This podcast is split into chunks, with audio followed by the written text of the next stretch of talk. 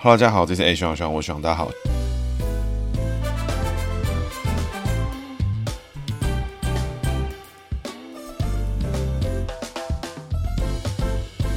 哈喽，大家好，这是 A 徐徐，我徐大家好，徐又回来啦。今天呢，要讲的是王金平哦，这个人物，想相信大家一定有听众哦，就是等了很久啊，终于轮到我们的王金平王院长。那为什么是这个时间点提到王金平呢？其实是因为最近哦，在国民党党内推总统候选人的时候呢，其实一直有各种声量出现，说哎，这个郭台铭啊要出来选啊什么的。最近呢，哎，这个态势越来越明朗，看起来呢，王金平跟郭台铭是有走近的这个方向。王金平这边一直有传出一些，哎，这个郭台铭有什么想法啦，什么什么。郭台铭认为怎么样啦？选举怎么弄啦？甚至王金平体系相关的人哈，有在运作一些郭台铭如何回到国民党的这种机制。那当初哈，其实王金平跟郭台铭曾经我看过他们两个在现场啊。其实他们在二零一九年总统初选的时候就有结缘过一阵子。那当时呢，这个郭柯王体系哈，郭台铭、柯文哲、王金平。那我节目之前呢，相信老听众就听过说，我们其实在很早期就考试过他们说这三个人哈玩半天玩不出什么名堂啦。那四年后呢，我们王金平跟郭台铭卷土重来，那已经跟郭台铭当年的年轻气盛的时候已经不一样了。那我们这一集呢，就来讲王金平啊。其实应该很多人对他的这种个性啊，这种很想去了解，因为其实就很多命理老师就提过说，哎，王金平的名字是完完全全的对称哈，左右对称。所以王金平从正中间剖一半，哎，左半边跟右半边全部都是一模一样的，哇，这这个名字是少见。但也有一说啦，就是说这个这种名字呢，全对称呢，就特别容易成为公道伯这个格局啊。那这个且听我们生肖姓名学怎么来做解读哦。那王金平呢，一九四一年三月十七生哦，所以他就应该就是一九四一年，民国三十年出生啊。然后他是属于辛巳年属蛇。首先呢，我们从他的名医开始解读，名医就是他的王金平的金字的意思。那金呢，走的是他人际位的格局。那这个金呢，很简单，就是。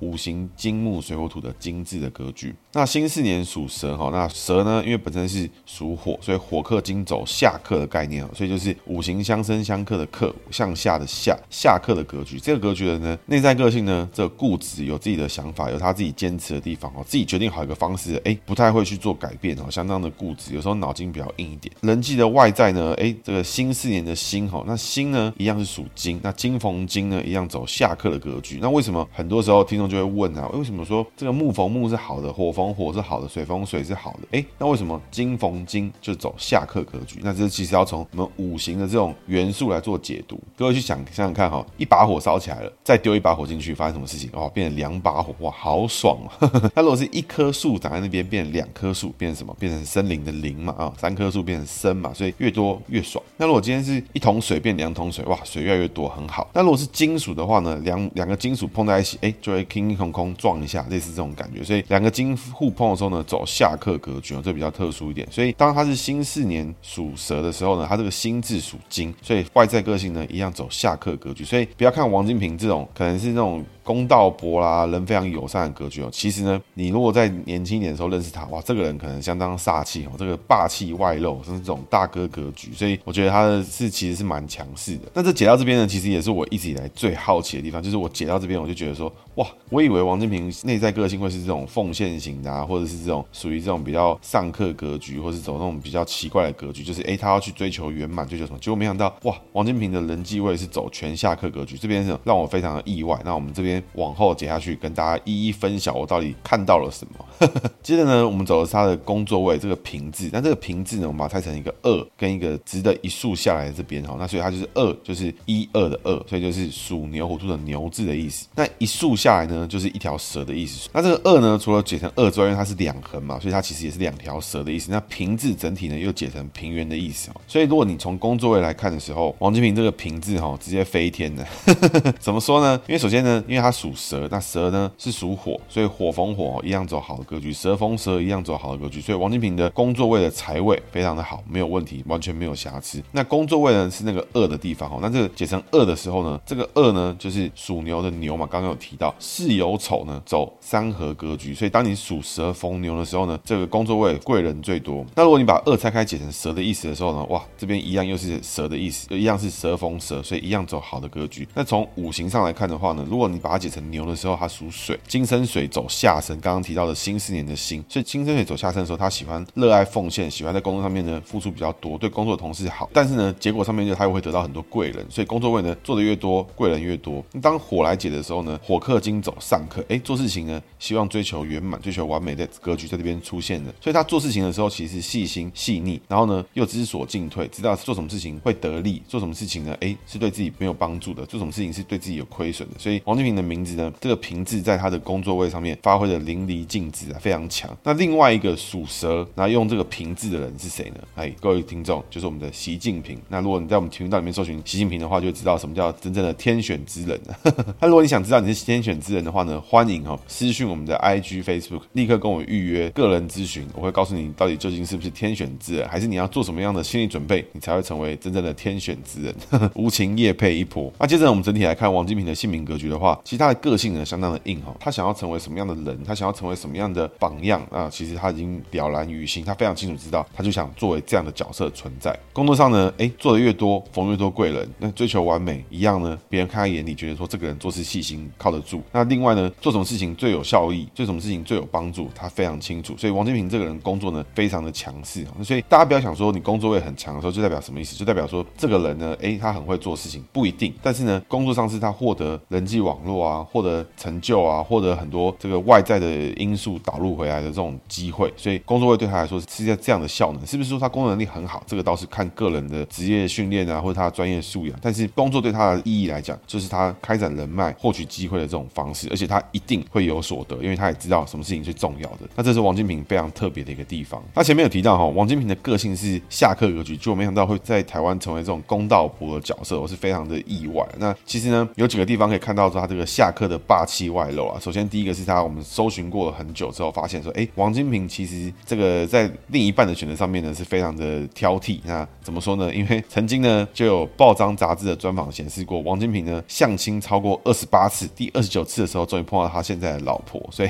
前面二十八次呢，都是看一眼就觉得不 OK 的。就这个呢，一觉得 OK 了，命盘拿去一合，哇，半年之内提亲，非常的厉害。然后确实呢，相知相惜也走得非常的顺利。这后面我们故事可以晚点再来讲。所以他的个性其实对另一半是非常的有他喜欢的类型，觉得他应该要有什么样的形式啊，相处的模式，他非常的明确。其实这也是王金平个性强势的出现的地方之一。那另外，其实大部分人都会觉得，第一时间认为王金平是一个好好先生啦，是一个很 nice 的人啊，有应功啦，你去这个求神问佛找王金平拜托一下，就会帮你啊什么的。但是你觉得个性这么好的人呢，会在电话里面被监听的时候听到他说“我来插小姨嘞”，所以导致了后续的马王 认真的问题。所以可以看到哈，王金平他的个性哦，他其实是有这种老大的风格、老大的风范，可以讲起这种话，哎，大家会觉得说哇，这个人会靠很好，那种叫小贺的这种状况。所以呵呵 实际上跟他面对的时候，其实他搞不好讲起话来，这个江湖味搞不好是有的。但是呢，他这个为人和善这一点呢，跟他下课格局来的很不像。那这边呢，在我调查之下发现，就是说，其实王金平在很多专访面都一直有提到，就是王金平家中的家训呢，自古就有一句话叫做什么呢？他的上联下联在很多专访面是上下会颠倒。不过呢，可以确定的是，就是来自这八个字，就是凡事圆满，那善缘长龄。所以他这句话呢，在他家写到处都是。啊那其实我个人有幸呢，也到过他家一次。我其实当初算是他工作的一个外围厂商的一个配合单位，那帮了一些小忙，所以刚好有幸呢去现场看过一次。那这个凡事圆满呢，善缘长龄，根据专访显示，就在他家客厅有出现过。那当时我去的时候是没有特别仔细看的。不过这个王金平呢，在很多专访里面有提过，包含他在提过他大哥的事情啊，什么很多事情，所以他家里面就一直在提这八个字。所以其实有可能，我心里面想就是说，有可能是他的下课格局让他坚持说这八个字呢，他一定要做到好，做到满，做到对，做到完整完完整整都 OK 为止。所以他坚持呢，一定要圆满，坚持呢，一定要善缘长龄。但是他的圆满指的是什么？就是他自己觉得圆满就圆满，别人圆不圆满，哎，他没办法替他想。但是呢，王金平今天听到你说了，帮了你的忙，那你满不满意是你家的事。但是我已经做了我能做的事情，这就是下课格局的人在服务别人，跟上课格局的人服务别人不一样的地方。也就是说，这可能也会是王金平跟柯建铭最根本上的不同。王金平今天帮助一个人的时候，哎，帮到哪，他觉得 OK，就这样就过了。那更多的事情，你要再叫他帮，他可能也做不到了，还不想做了。但如果是柯建铭的话，他搞不好就会追求完美，就要把你弄到满意为止。那所以我觉得这两面优缺点其实并没有特别显著，反而来自于说这两个人的家庭背景啊、受过的教育什么的，才会导致他们有一些不一样的地方存在。那整体来看的话，王金平这个人哦，绝对是热爱工作的，因为工作呢对他来说非常的重要。人际上的话呢，其实他已经想到他要干嘛了，所以你讲什么呢，也没什么屁用。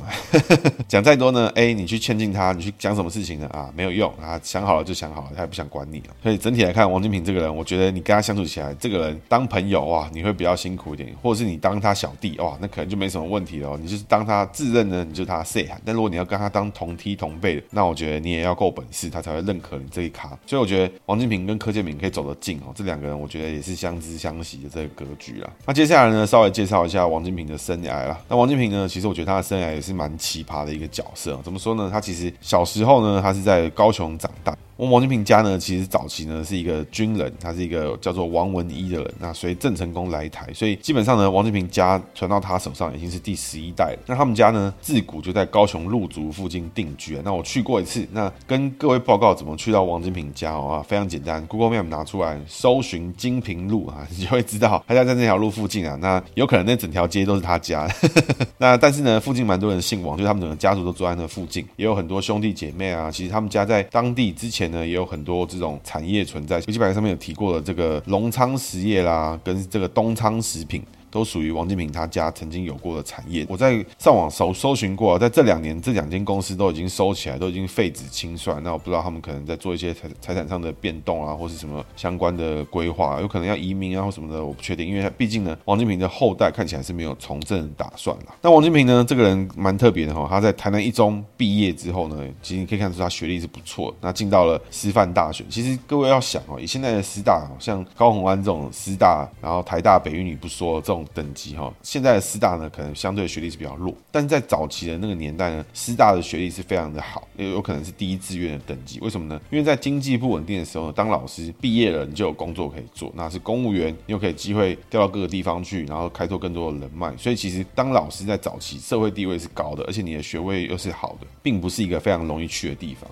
那王金平呢，在台师大数学系毕业之后呢，就去到了台湾省立的这个彰化敬德实验中学。那这实验中学呢，其实是一个蛮奇怪的中学，它基本上是一个这种算是被少管所或什么，就是那种比较。特殊的青年啊，有可能是犯罪啊，会被家里送过来等等的，都是有相关的这种条件才被送到这个地方来做上课学习的状态。那王金平呢，因为那时候可能是我不知道公费之类的吧，就是毕业之后呢，进到这个地方来做实习。那现在这个中学呢，其实已经升格成为国立彰化师范大学，就彰师大这个学校了。那王金平呢，他主要教课项目是英文跟数学，所以可以说哈，王金平应该是台湾有史以来这个三角函数最强的立法院院长，我觉得是不为过了，或者是甚至微积分。那排列组合啦，王金平可能都蛮强的哈，那这个绝对是不简单。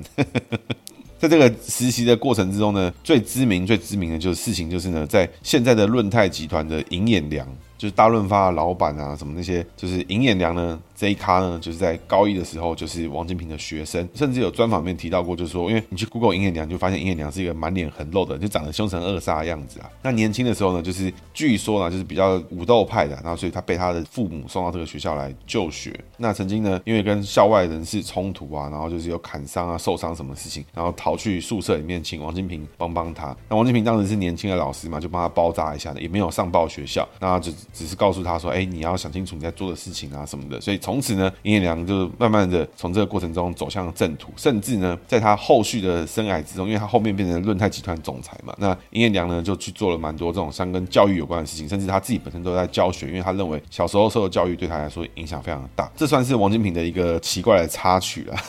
那、当时他毕业之后就回到家里帮家里面做事嘛。其实王金平在家里工作都做得还蛮不错的。那后来呢，因为一九七五年的时候就有个立委的位置出来，那所以当时就有很多人推荐他。所以在那个年代呢，应该是属于白派还是红派的大佬就看上他，觉得说，哎，王金平这个人在地方上面家里面又大，学经历又好，印象又不错，所以就推他出来去参选立委。大家要记得一件事情，一九七五年的立委是什么时期立委呢？是台湾第二次立委增额选举。什么叫增额选举呢？就是当年呢，因为整个宪政体制的问题啊，包含就是你戒严啊，那到底要不要反攻啊等等的问题，当时呢当政的还是蒋中正，所以在那个年代呢，哎，你如果说不行了，立法院解散就在台湾选的话，那个蒋中正可能会直接中风啊，所以立法院能不能重新全面改选也不行，所以他只能用增额选举，因为有立法院过世了，哇，就这一区出来再选一个选一个，所以在增额选举里面呢，王金平就当选了。那王金平从一九七五年当选立委，大家要知道他是一九七五年开始，所以其实王金平选上立委的时间到二零二零年一月三十一号，总共长达四十四年，那将近呢快要半个世世纪，王金平都是台湾的立法委员哈。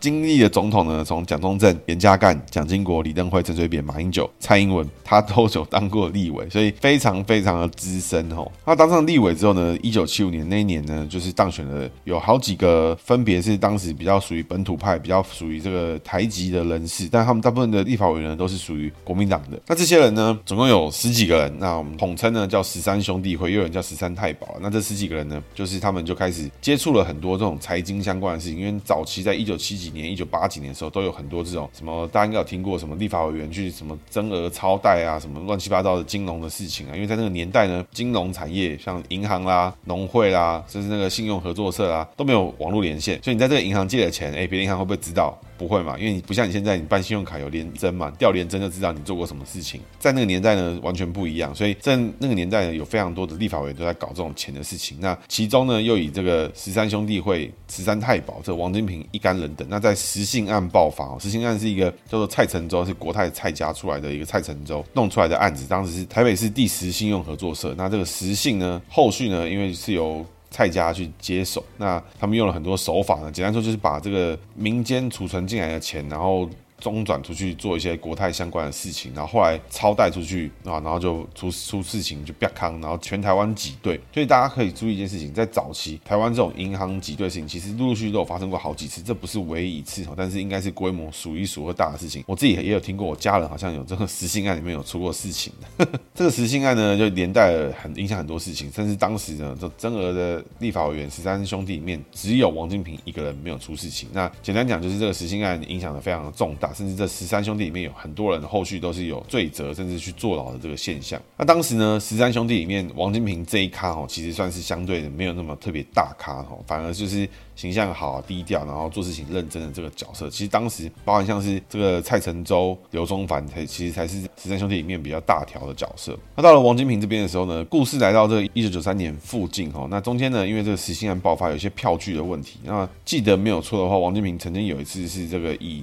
没有国民党提名的情况下出来参选。那在因为派系的力挺之下，他还是过关了。所以那一次应该是王金平有史以来最危险的一次。那在一九九三年的时候，王金平获得国民党提名，那跟刘松藩搭档参选的立法院院长跟副院长的角色，那这也是王金平第一次往权力的核心再更走一步。那一九九六年的时候呢，一样跟刘松藩搭档去连任。那刘松藩是谁呢？刘松藩其实这个角色也是蛮特别的，他是台中红派的当年的掌门人。刘松藩呢，其实一直都是跟农会积极经营这个体系。王金平呢，家跟农会其实也很有关系，所以各位可以发现一件事情：农会体系呢，在台湾其实一直以来都影响了很大的地方的政局，因为农渔民这个体系啊，其实有很多的票，有很多的人在里面做组织做什么的，包含像王金平啦，像前面提到的萧景田啦，都是农会体系出来的。那农会体系一直到现在，对于台湾的选举一直影响能力都很大。那像我们住都市的人哈，可能就觉得说啊，农会那是一群北烂种田什么没有？其实哦，农会包含的就是你你要去辅导农民啦，甚至放贷啦、土地啦，都有很多相关的事情。农社啦，然后甚至你的农产品的经销、销售啊、出口啊、进口啊什么的，影响都非常的大，甚至这些事情都会影响到之后的政策走向，所以农会其实一直以来非常的重要。那王金平呢，在一九九九年的时候当选为立法院院长，是因为李登辉呢，就是决定呢支持王金平，然后把王金平拉正。那刘松藩呢，就在一九九九年的时候呢，离开这个地方，然后去跟宋楚瑜合作。所以从上一集的澎湃险就可以知道一件事情：一九九九年的时候，台湾的变化非常的大。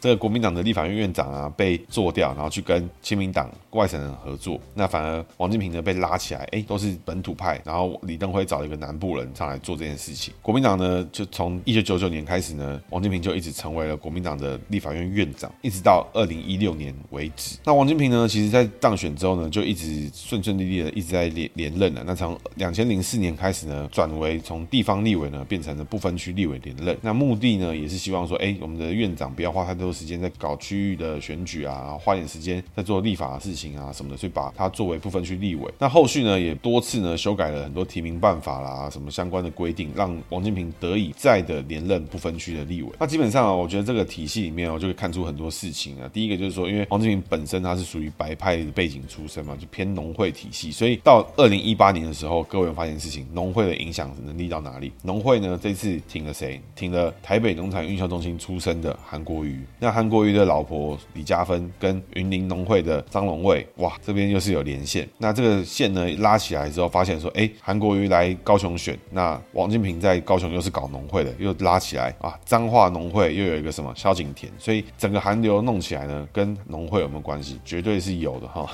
大家不要小看这个事情。那为什么看起来后续到二零一九年的时候，反而王金平是这种铩羽而归？王金平国、郭台铭、柯文哲三个人是被当白痴在耍？为什么呢？就是因为韩国瑜的强势出现。那为什么韩国瑜后续这么疲软呢？就是因为在农会体系的支持下，他俩二零一八年很顺利嘛。但是二零一九年的时候，他出来做总统初选、做选总统的时候，这时候王金平看到韩国瑜把机会抢了，然后还不给他机会，也没有要合作的意思，也没有说什么哎，这个韩国瑜配王金平或什么样的方式去搭档，甚至一点尊重都没有。那这时候王金平就缩手不干啊。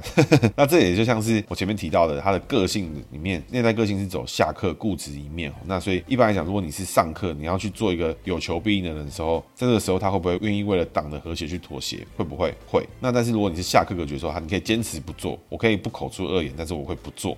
这是王金平，我觉得他比较特别的地方。所以你仔细观察的话，确实可以看到王金平的下课个性在很多地方有慢慢的出现。那故事哈，就一路来到了这个二零一三年了。那九月的时候发生了我们之前节目提到的马王战争。其实一直讲过马王政争啊，那如果想听更仔细的话，欢迎收听我们之前的特别节目。那有跟一位资深的律师呢去讨论这个马王政争的法律问题。其实我觉得还蛮有意思的。其实他给了很多法律上的见解，来让我理解了更多这种到底行政、立法这种宪法层级的问题里面，从律师的角度来看，从法律角度来看，到底这件事情代表什么意思？那我觉得这一集呢相当推荐，也希望有听众呢回去搜寻一下这个律师特辑。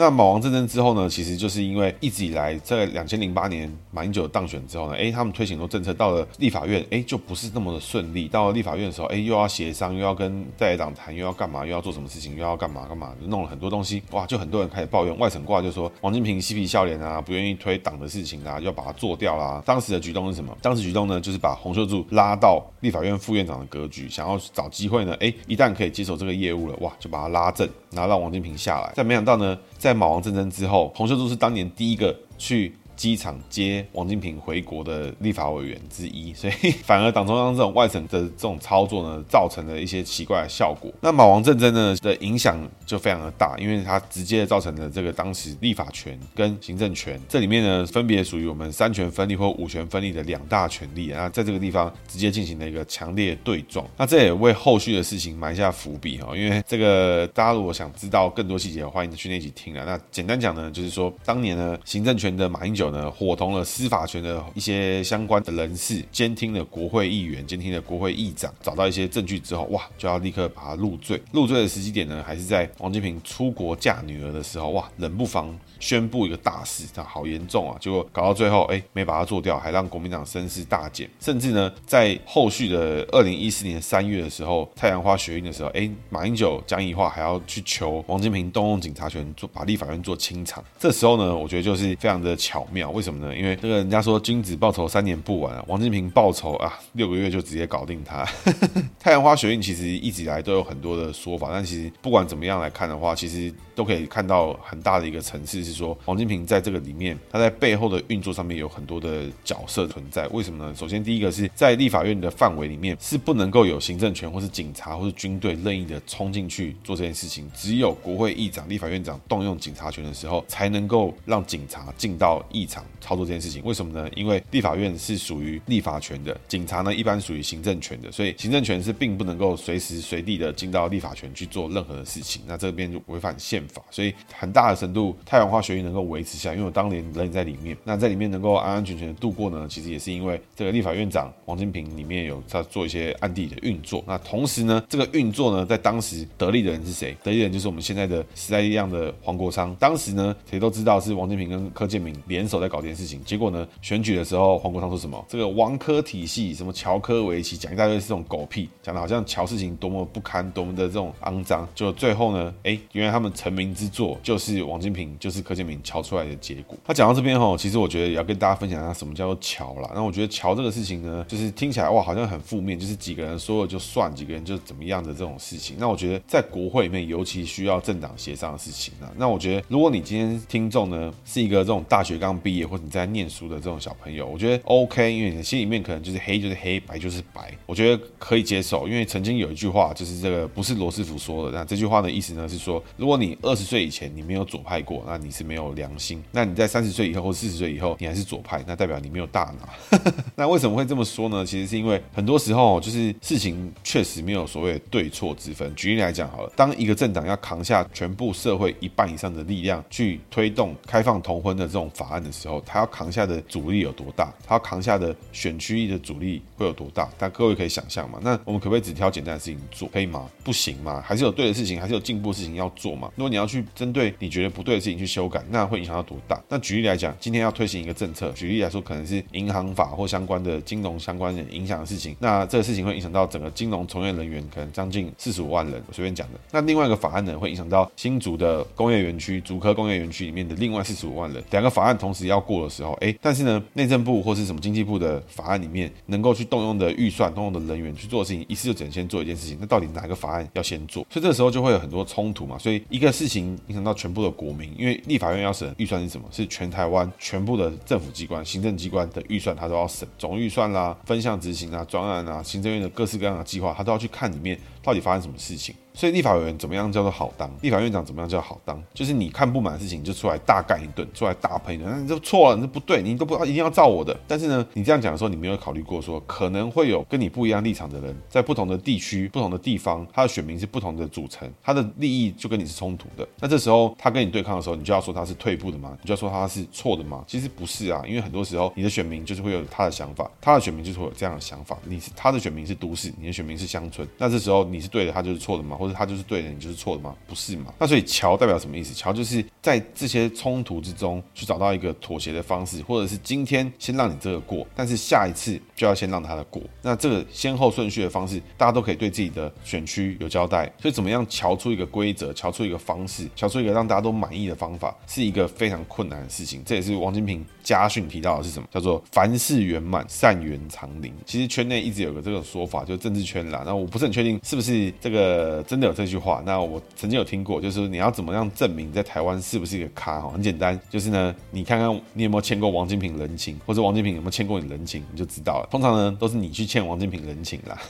那因为要拜托王金平的人其实非常多，因为很多时候大家会想到一件事情：当你是个小咖的时候，你要求帮助的时候，你要的是什么？议员啦，地方行政的能力啊，去公找公务员帮忙啊，去干嘛的？但是你的生意做大了，你会影响到法规了，因为你的排放标准影响到环保了，你的员工太多了，一个劳基法的调整会影响到你的收益很多的时候，这时候你要拜托谁？你只能去找王金平去做协调这件事情。那王金平的做法，他是不是你说了就算，还是怎么样？还是要参考谁的意见？参考谁的意见，看能不能找到折中之处，哪一个才是好做的事情？大家很清楚嘛。所以很多人都说王金平很会瞧啦，很多人给他什么黑金啦，这种就是什么菜市场喊价啦，法案可以这样谈的吗？那我觉这种事情你在旁边讲的时候都很容易，像我在旁边讲，我在旁边干别人，我在旁边讲一些这种不痛不痒的话，非常容易啊，非常简单啊。我就是说居住正义嘛，对不对？房子我买不起，那就是太贵，你就是市场的问题，你就是炒房。执政党呢就是支持建商，那就是跟全民作对。刚才讲这话他妈太容易了，好不好？还要你讲，我讲都可以啊。那但是怎么样让房价是在建商可以糊口，人民又买得起，最多人可以达到他们的权益？那最后出来的结果会什么？一定是个四不像嘛，一定是建商痛了，对不对？不爽你，那买不起房的人也还是买不起嘛，对不对？已经买房的人又觉得房价被压住了，更不爽。所以你挑了一个妥协之后的产物，就是全部人都不爽。但是呢，是最多人买得起房的时候，那你觉得这样对还是错？就很难嘛，对不对？所以永远都是出来乱干一通，做做极端值都是当下最简单的事情。但是承担后果的时候，这些人永远不会出现。战斗蓝也好，时代力量也好，这些人就是啪消失不见了。所以这边哈，我就跟大家分享，如果你是一个你觉得你有你的理念，你有你的看到的对的事情或好的事情，当有人在做你想做的事情，或是有人做了你觉得对的事情的时候，请你大力的出来支持他的想法。这个人是谁都好，民进党也好，国民党也好，民众党什么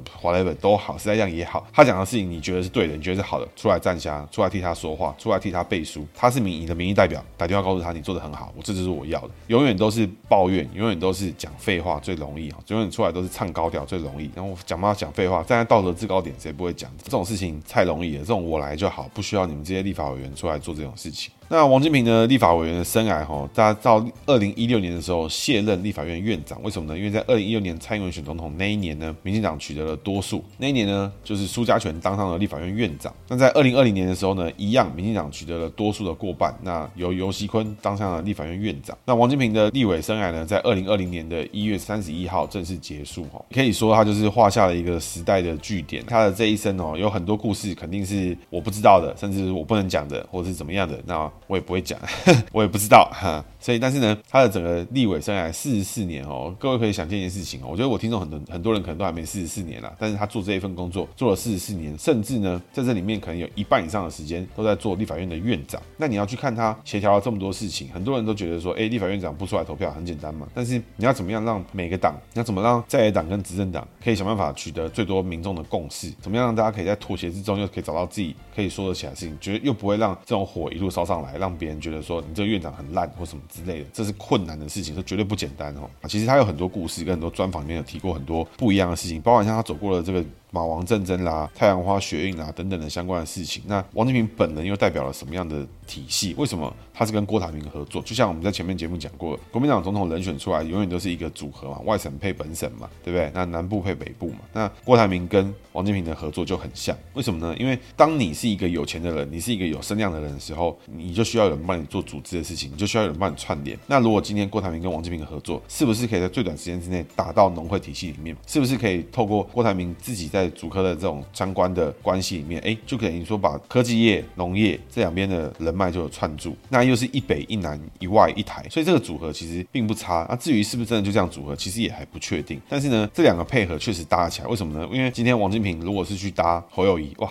两个台湾人就走不下去，外省挂直接翻脸。那如果你今天去走这种一些奇怪的格局的组法哦，它都是不对的，都组不起来的啦。那甚至辈分也不一样，所以我觉得后面呢还有很多戏可以看。那王金平到底怎么走？哈，我自己是觉得。全台湾欠他人情的人可能有点太多了，他想做什么事情，或者他觉得什么事情是对的，我觉得还有很多很多的他想做的东西。那我觉得他其实也想好了，甚至他也做过他的尝试了。至于他怎么做呢？这个我们后续呢可以继续观察。那我觉得听众听到这边哈，我觉得最想问大家一个问题，其实很简单，就是呢每个人其实都有想过说自己的总统要什么样子，自己的行政院院长要是什么样子。但是呢，在三权分立的宪法里面，在五权分立宪法里面，行政的制衡角色就是立法。那这个时候呢，哎。到底有人没有人想过，我们心目中最好的立法院的院长是什么样的形象？要做什么样的事情，他才是一个好的立法院院长？因为这个人是行政权的刹车，他是决定行政权可以做到什么地方、做到什么地步的人。每个人都在想总统要什么样，总统是韩国瑜会怎么样？总统是蔡英文会怎么样？总统是朱立伦，总统是侯友谊，总统是赖清德，总统是柯文哲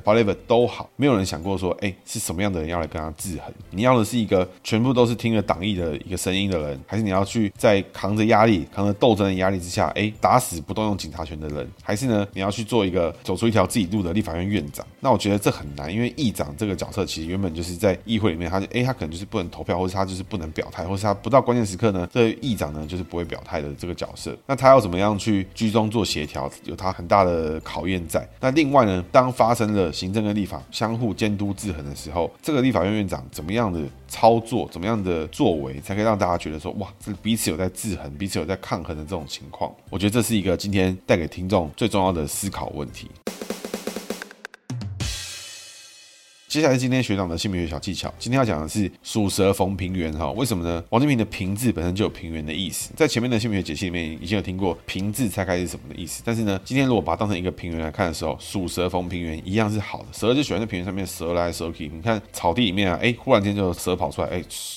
跑不见了啊！平原呢，对于蛇来说是好的。那当你是属蛇逢平原的时候，你的工作就会走一个低调，就走一个哎，这边是我舒服的舒适圈，我就在这边很很好，很 chill。我会不会很醒目？我会不会很坚持我的做法？会不会很突出？不会。我会不会一定要被每个人都看到？我会不会要成为最特别、最奇葩的存在？不会。但是呢，你表现好不好？好。你会不会让别人觉得你很舒服？会。就是一个开心快乐，就是在组织里面工作的时候，哎，这是一个有你在很好，没你在啊不太舒服的那种格局。那是不是一定要有你？仔细想一想，确实你的存在蛮必然的。但是你是不是做的最好的？嗯，第一时间可能看不出来。所以王金平的这个工作，你就可以想象说，王金平其实长久以来，全部人都知道他在台湾政坛非常的重要，全世界全台湾的人都知道王金平很重要。但有什么事情是王金平亲手打破头都一定要他的力推他的个人的个性非常的明确彰显出来的这个状况有没有？其实也没有嘛，对不对？但你会觉得王金平这个人哎淡淡的，跟他相处起来哎好像就是平平的，然后做起看起来哎又蛮顺的。那立法院院长换人之后哎这几年来为什么国民党就开始变成这种开始丢什么要有的没的事情啊，开始搞一些奇怪怪的事情？所以一个立法院的院长到底能不能带给执政党的立法院党团跟在野党的立法院党团会有什么样的差别？其实一个立法院院长影响还是蛮大的。那如果你自己就是属蛇逢平原的角色哈，那你就要去注意你在你的工作环境里面，你是不是找到你的平原？你是不是在这个地方开心、快乐、舒适？如果你一直以来都觉得工作觉得毛毛的、怪怪的哈，那很简单，相信你的雷达，相信你的草原，这里就不是。赶快去找一个适合你的地方。那如果你的朋友他是属蛇逢平原的人，当他在抱怨他的工作，当他觉得工作不舒服的时候，哎，提醒他你的平原不在这里。那如果你的同事每天工作的很快乐，他是属蛇逢平原，哎，这时候你要注意什么事情？你就是那块平原上的一块草了，这是蛇喜欢的地方。那以上是今天节目，谢谢大家，拜拜。